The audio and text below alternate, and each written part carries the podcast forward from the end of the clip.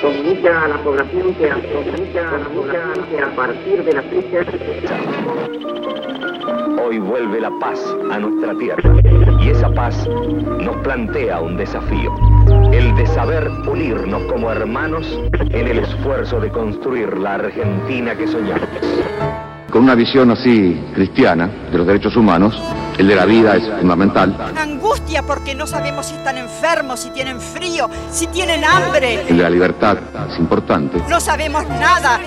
Y desesperación, Señor, porque ya no sabemos a quién recurrir. La Argentina atiende a los derechos humanos en esa omnicomprensión que el término derechos humanos significa. ¿Dónde están, ¿Dónde están los niños que nacieron en este campo de concentración?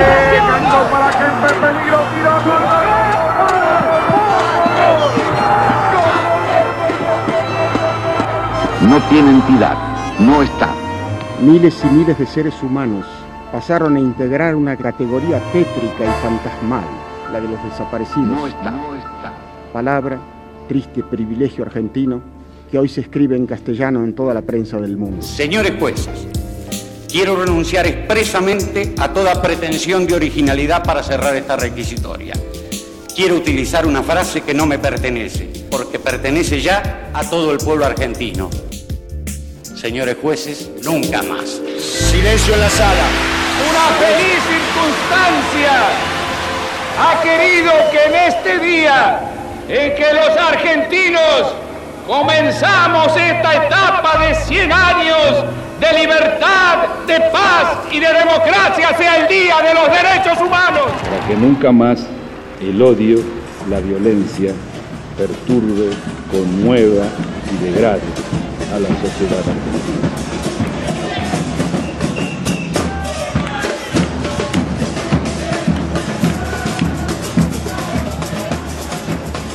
a nuestros papás que no se preocupen, que estamos acá, que estamos encontrando a sus hijos, que hoy somos 82, sus hijos estamos recuperando sus sueños, sus sueños de vida, sus sueños de libertad, porque nuestros padres eran eso, eran constructores de sueños, tan fuertes, tan valientes, que supieron esconder esos sueños para que nadie se los robe y los escondieron bajo vestidos de maternidad. Y acá, si ustedes me permiten, ya no como compañero y hermano de tantos compañeros y hermanos que compartimos aquel tiempo, sino como presidente de la Nación Argentina, vengo a pedir perdón del Estado Nacional por la vergüenza de haber callado durante 20 años de democracia.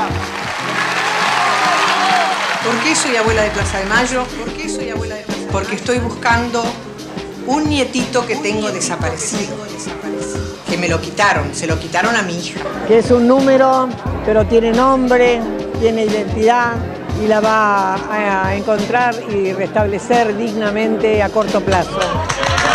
Compartir con ustedes esta alegría enorme que me brinda hoy la vida. Hay que seguir buscando los que faltan, porque otras abuelas tienen que sentir lo que siento yo hoy.